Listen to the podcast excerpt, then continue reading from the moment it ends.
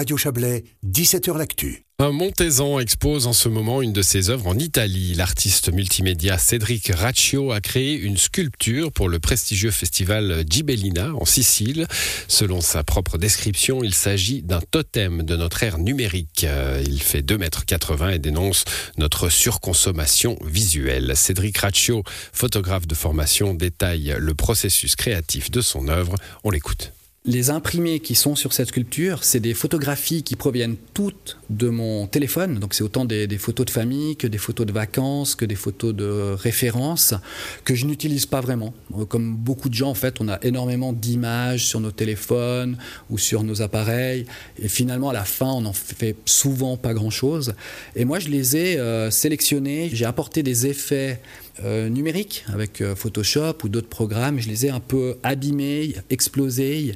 Et du coup, ces photos sont plus reconnaissables. J'ai juste une euh, suite de pixels colorés qui se mélangent des sortes de paysages digitaux où on ne reconnaît ni arbre, ni humain, ni voiture, ni rien du tout. Et puis c'est avec cette matière première que j'ai commencé à assembler des formes pour créer ce totem. Quel est le message que vous voulez transmettre avec cette œuvre? En tant que photographe, j'ai réalisé qu'on avait une utilisation abusive de la photographie. On parle d'Instagram, on parle de tous les réseaux, euh, on parle de la publicité dans les villes. Et c'est vraiment un sujet qui m'attire depuis euh, beaucoup d'années. J'ai beaucoup de mes projets qui parlent un peu de cette surconsommation d'images.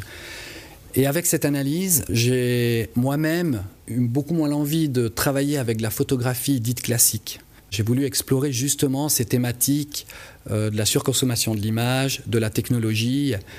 Et du coup, c'est ce que j'ai voulu faire avec cette sculpture. Mais en tant que professionnel et en tant qu'artiste de la, de la photographie, vous l'avez dit, hein, j'ai moins de plaisir à, travailler euh, la photographie actuellement.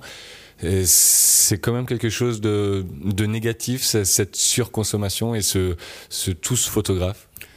Pour moi, c'est quelque chose de négatif, oui. Euh, on a vraiment de l'image partout et puis on doit toujours être prêt à l'évaluer. Là, je parle vraiment des, réseaux sociaux. Évaluer la qualité de la photo, le message qu'elle délivre ou la technique utilisée pour la, créer. Oui, c'est quelque chose qui devient un peu anxiogène comme ça.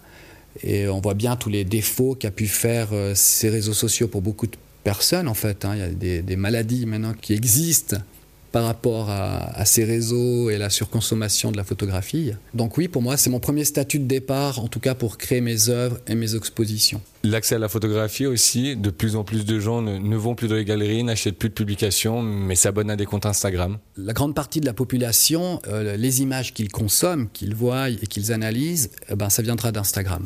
Vraiment le, le 90%. Et c'est vrai qu'on a complètement une autre expérience en allant dans une galerie, en voyant des grands formats, en voyant une série de photographies et, le fil rouge entre elles, en voyant une édition aussi, en tournant les pages. Il y a une autre expérience, je dirais, de manger de la photographie, de voir de la photographie. Elle est complètement différente que sur Instagram. Et finalement, est-ce que c'est pas la même chose pour de la musique? Euh, C'est très bien de pouvoir voir des lives sur euh, YouTube de, de, concerts, mais d'être un vrai concert, de, de, sentir les musiciens, de voir aussi les erreurs qu'ils font. Il y a quelque chose de, plus vivant et de plus intense, en tout cas euh, pour moi comme expérience. Cédric Ratio, est-ce que c'est habituel pour vous de, de partir à, l'étranger, en l'occurrence en Italie, pour, pour proposer vos œuvres? Alors j'ai déjà exposé plusieurs fois à l'étranger. L'année passée, c'était à Rome. J'ai eu des expositions sur euh, Paris. Après, il y a aussi des séries photographiques qui sont montrées peut-être simplement en projection euh, dans d'autres villes euh, d'Europe. Et puis oui, c'est un travail qu'on essaye de faire. Et d'ailleurs, on est assez soutenu en, en, Valais ou même par la Suisse pour exporter notre travail. Ces possibilités de gagner en visibilité à l'étranger, est-ce que cette renommée qui grandit se traduit financièrement? Alors pour être tout à fait sincère, pas vraiment. J'ai l'impression qu'on fait de l'art pour la gloire.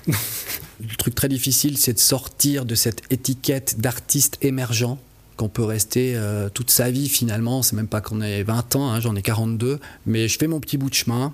Je verrai où ça m'amène sans aucune pression. Le but, c'est toujours prendre du plaisir à faire des projets. Pour cette expérience, je suis dans mes frais mais finalement je rembourse pas les, centaines d'heures de prototypes, de, plans techniques, je n'arrive pas à rembourser ce travail-là.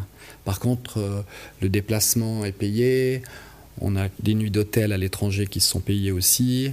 Le, seul soutien que j'ai pu avoir pour cette expérience, c'est euh, l'état du Valais dans la culture. Et euh, donc j'ai pu avoir une somme pour m'aider à financer justement les, plans techniques, les plans de construction pour réaliser la sculpture. Cédric Raccio avec euh, Justin Gray, la réalisation de Cédric Raccio nommée Hyper Object, Hyper Object est visible à Gibellina en Sicile jusqu'au 30 septembre.